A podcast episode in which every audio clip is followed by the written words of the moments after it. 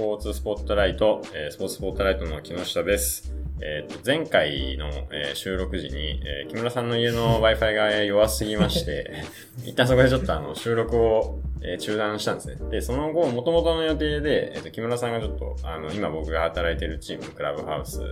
浦安 D パークに、ちょっとあの、見学をちょっとしに来るって話がもともとあったので、じゃあついでにちょっとその場で一緒に収録をしてしまおうということで、はい。えー今、えー木村さんが、えーここにいらっしゃいますと。そんなような状況です。よろしくお願いします。あの、今、あの、木村さんと、もう一人、あの、木村さんと一緒に今、3円で働いてるアシスタントの方にもちょっと来てもらっているので、あの、自己紹介お願いします。はい。えー、サイエンデオフェニックス、スタティスティカルアナリストの宮崎純也と申します。えー、まだ入って2ヶ月という、まあ、まだ短いですが、まあ、よろしくお願いします。はい。よろしくお願いします。というところで、えっと、前回は、えっと、これがまたあの、もう 10日前ぐらいに最後話してから、まあ、いざちょっとあの、話をちょっと思い出せないところが若干あるんですけど、まあ、あの、前回あの、スタッツをどう振り返っていくのかって話で、ボックススコアからアドバンススコアに確か発展していって、で、今は4 factorsを中心に、スカウティングを進めているみたいな話確かなりなったと思うんですよね。で、具体的にはその、4ファクターズを使いながら、どどういう切り口でこうレビューとかスカウティングをしていくのかなっていうのを、なんかあの、まあ、戦術とかに触れない程度にちょっと教えてもらえればな、みたいな。そうですね、その、4ファクターっていうのが、そもそも、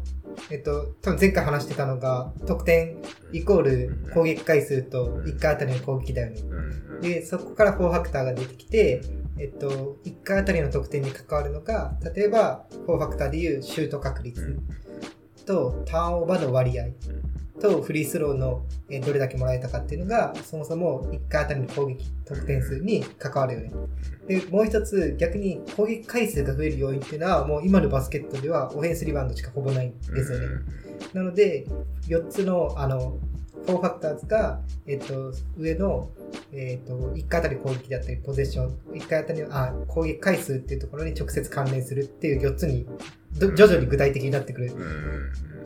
で、逆にその4つを、もう自分たちからするとそこを見れば、その4つを見れば、まずシュート確率で負けたのか、ターンオーバーが多くて負けたのか、それとも攻撃回数が少ない、あ、オフェンスリバウンドが少ない相手の方に取られたからか、うちが取れなかったからっていう話にどんどんどんどん具体的になって、そこを見ていくっていうのが、まあ、4ファクターの基本的な考えですね。うん。うん。そこから、まあじゃあ具体的に、例えばですけど、まあこれチームによりけりなところあると思うんですけど、チームによりけり、人によりけりなところあると思うんですけど、例えば、シュート確率が悪かったってなったら、その週、シュート練習を増やすんですか？なんか、そこって具体的にどうソリューションに結びつくのかあシチュエーションの分析とかになるんですか？ね、かなりそこは、こう、シュート確率が一番、まあ、難しくもあり、勝利に一番関連性が高くもあり、面白さがある。っていうのが、まあ実際なところで、まあシュート確率、シュート確率が悪いってなった時に、まあそもそも難しいショットをいっぱい打ってたのか、それともスキルが足りなかったのかって全然違う話。で、どっちかというとアナリストとしてはまず前者を疑う。どういうショットを打てばチームとしてのシュート確率が上がっていくかっていうところを考えていく。で、やっぱりレイアップとスリーポイントを多く打てるように、かつそれをオープンなシュートを決めるとか、そういうところを分析していくっていうところが主になってきますか？ら。もうこれ逆に相手の分析になるとめっちゃ簡単で、この選手にこのショットを打たせないっていうところに直接つながる。は選手のなんかヒートマップ的なのは意識しながらみたいな感じですか？相手選手も自チームの選手も、この選手のここはみたいな、その誰々のコーナーはみたいな。い。そうですね。あの、うちのチームに、自チームに関してはヒートマップ大体もうみんな頭に入ってるっていうか、あ選は手、選手同士でも、はい、もうこの選手はここが高いよねっていうのは、もう多分もう試合見てたら大体わかるかなっていうところがえあって、特に相手チームに関しては、レポートにも今宮崎が出してくれてるんですけど、うそういうのを入れていく、ここに打たせたらいけないとかっていうのはありますね。ーうーん。面白いですね。その、そこで例えばオフェンスリバウンドとかって、でも具体的に対策打てるのかなって、し素人はい。的には気になるんですけど、その辺ってどうどうなんですか？まあ、今シーズンそのうちがめちゃくちゃ強調してた部分でもあるかなっていうところで、やっぱり、まあもちろんオフェンスリバウンドを取るっていうのと、相手にオフェンスリバウンドを取られないっていう二軸、オフェンスとディフェンスの二軸があるんですけど、まあ相手に取らせないっていうところの方がどっちかというとコントロールはかなりしやすい。とにかく相手を抑える、オフェンスリバウンドを取らせないっていうところをボックスアウトでしっかり体をぶつけるとか、そういうところができてたかできてないかっていうのが、まあ、評価としてはできるかなっていうふうに感じてます。で、逆に自分たちがオフェンスリバウンドを取りに行くっていう時に、今シーズン自分たちも KPI として持ってたのが、どれくらいと取りに行ったか取りに行ってないかっていう指標を使って、えっと、評価をして、で、毎週毎週試合が終わった後にそれが張り出されるみたいなフローがあありました。そうそうそのアティチュードの部分が、なんか、いいっちゃうと結構大事な、今要要素なんですよ。結局ラグビーも同じなんで、タックルするかしないかなんて正直、はい。その、なんか、しようぜって言ったとって別に、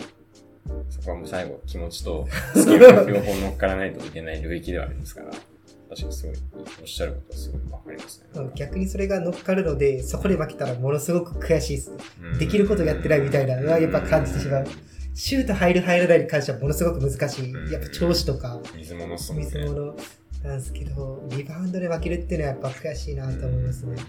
うんなるほど、なるほど。そこで、あ、そう、前回、なんかそのそ、こを聞きつつ、えっと、そういうなんかスタッツ的なところもうスタッツ的なところで、えっと、聞きたいんですけど、えっと、質問、お便りですね。えっと、千葉県、えーペンネーム、えーバスケのトラさん。えー B リーグができて8年経ちました。その中でチームやリーグにどんな変化がありました？8年経ったんですね。自分その ?8 年、7年。正確にはどっちなんですかね7年ですかね。やっぱり、チ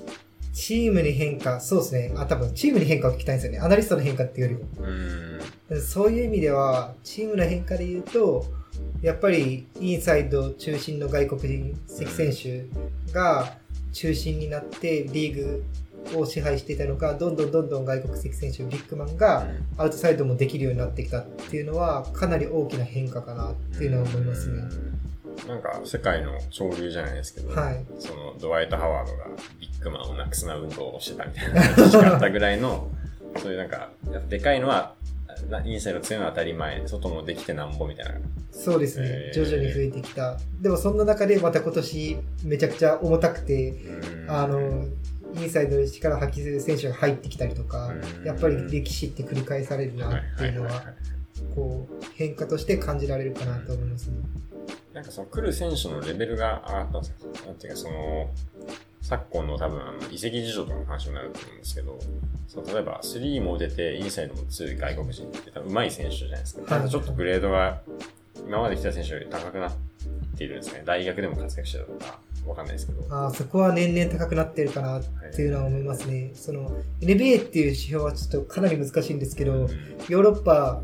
だと結構段階があるんですけど、うんその中でも上の方の選手が徐々に来るようになってきたなっていうのは感じますね。元バルサの選手がいるんですか？まだ元まだ元レアルが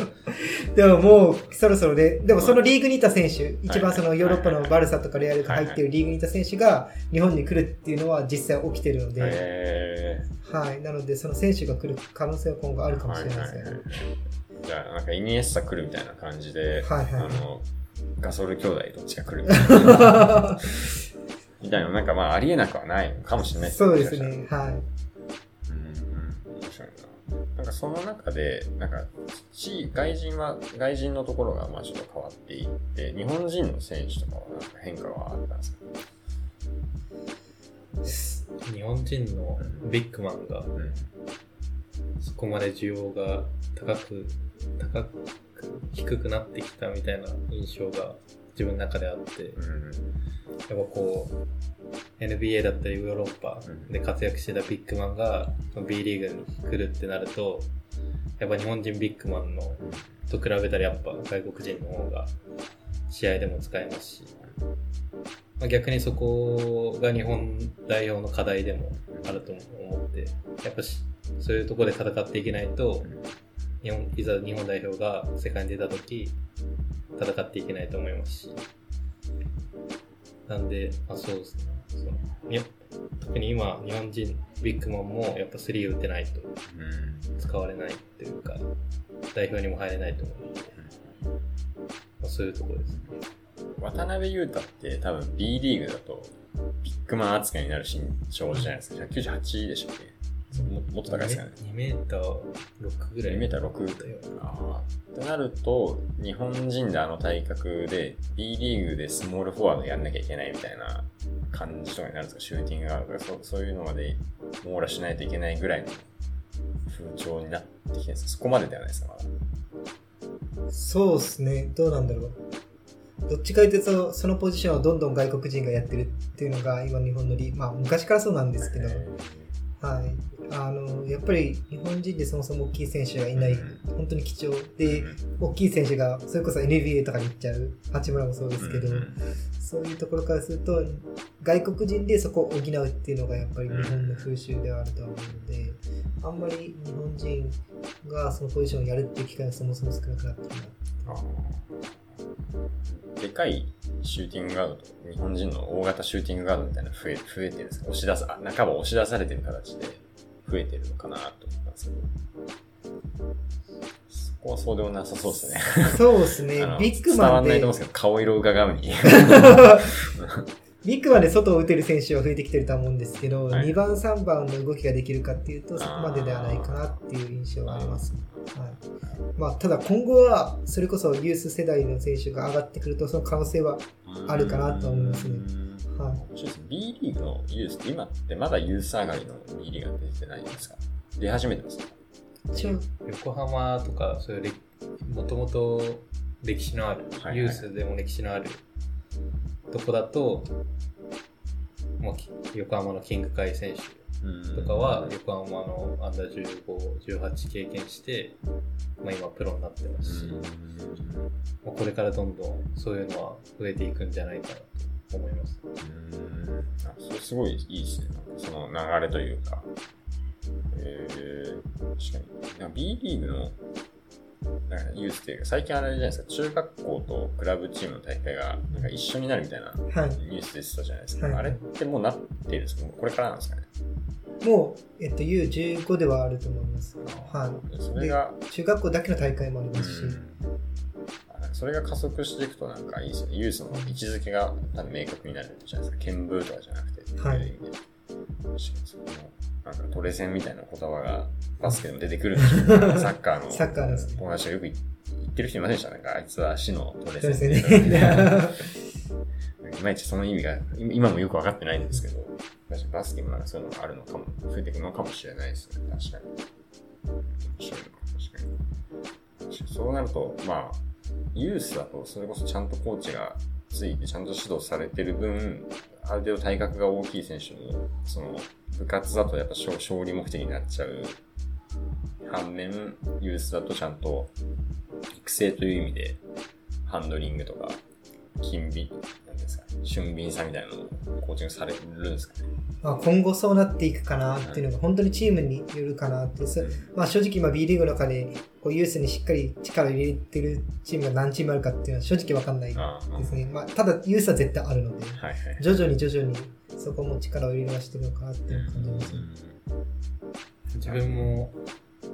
えー毎年多分1月にアンダー15のうんそのジュニアウィンターカップみたいなのがあって、一応2年連続一応、まあ、アルバイトという形で参加させていただいたときに、やっぱ自分の中学生ぐらいの頃と比べると、やっぱ190センチの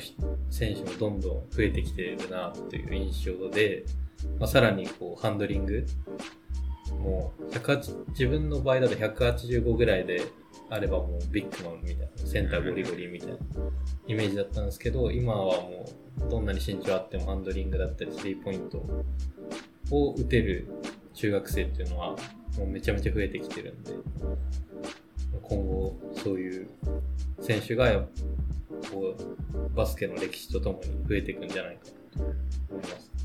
3年後、彼らが高校卒業したタイミングで、どっと急にそういうサイズのプロ選手がアーリーエントで増えるみたいな可能性がちょっと高まってきているかもしれないと思います。そうですね。それは面白いです。なんかそういうなんか選手の、なんていうかこう、き均一化じゃないですけど、どのポジションも全部できなきゃいけないみたいな風潮を加速する中で、その、チームのトレンドみたいなの、チームというか戦術のトレンドみたいなのがあったんですか？この7年の中で。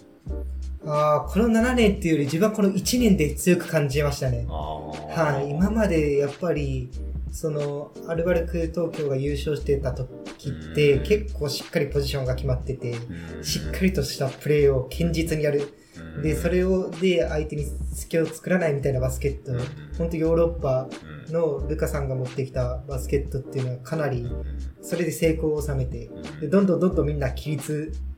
正しくこうチームとして戦ってる風潮があったんですけど今のそれこそ、ね、千葉ジェッツがあの天皇杯に優勝した時っていうのは全然ポジションレスな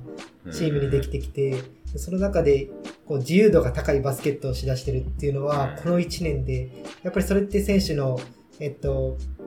ロスターがどんどんどんどん柔軟に対応できるようになってきたからかなっていうのはありますね。なるほどねじゃあなんかその、なんか、なんですか、均一なというか、均一なスキルと身長みたいなところが、選手のトレンドが増してきたタイミングで戦術的にちょうどそこがある種転換期というか、ピークを迎えた感があったってことですね。そうですね。はい。そこが面白さで、これから多分来年にまた変わるところかなって思いますね。今なんか代表の監督変わったじゃないですか。女子のトム・ホーバスでしたっけ、来て、そそこから代表がトップダウン的になんか戦術のトレンドはあんまり関係ないですけどね、B リーグとか。B リーグはあんまりないですね。はい。まあ、もともとバスケのという競技自体のトレンドとして3か中かみたいなのは、なんかまあ、僕でも知ってるぐらいなんで、有名なあれではありました。まあ、ジェームズ・ハーデンがあんなにいい選手になるとは思ってなかったんでしょうし。はい、なるほど。面白いな。じゃあそんな戦術のトレンドがあったんですね。選手のサイズとか、選手のレベルが上がるのと戦術って結局かなりやっぱどうしてもそこは依存はしますもんね。それは切に思いますよ。多分いろんな競技の中でそうだと思うんですけど。じゃあちょっと今回はそんなわけで4ファクターから始まり、えーバスケの全体のトレンドについて、えー、とお二方からお話を伺いましたので、えーまた次回の、えー放送を楽しみにしてください。スポーツスポットライト、この番組は、えー Spotify、Apple Podcast、Amazon Music 各種プラットフォームで配信しています。ぜひ番組フォローお願いします。お便りもお待ちしています。概要欄にあるフォームから送ってください。ではまた来週お願いします。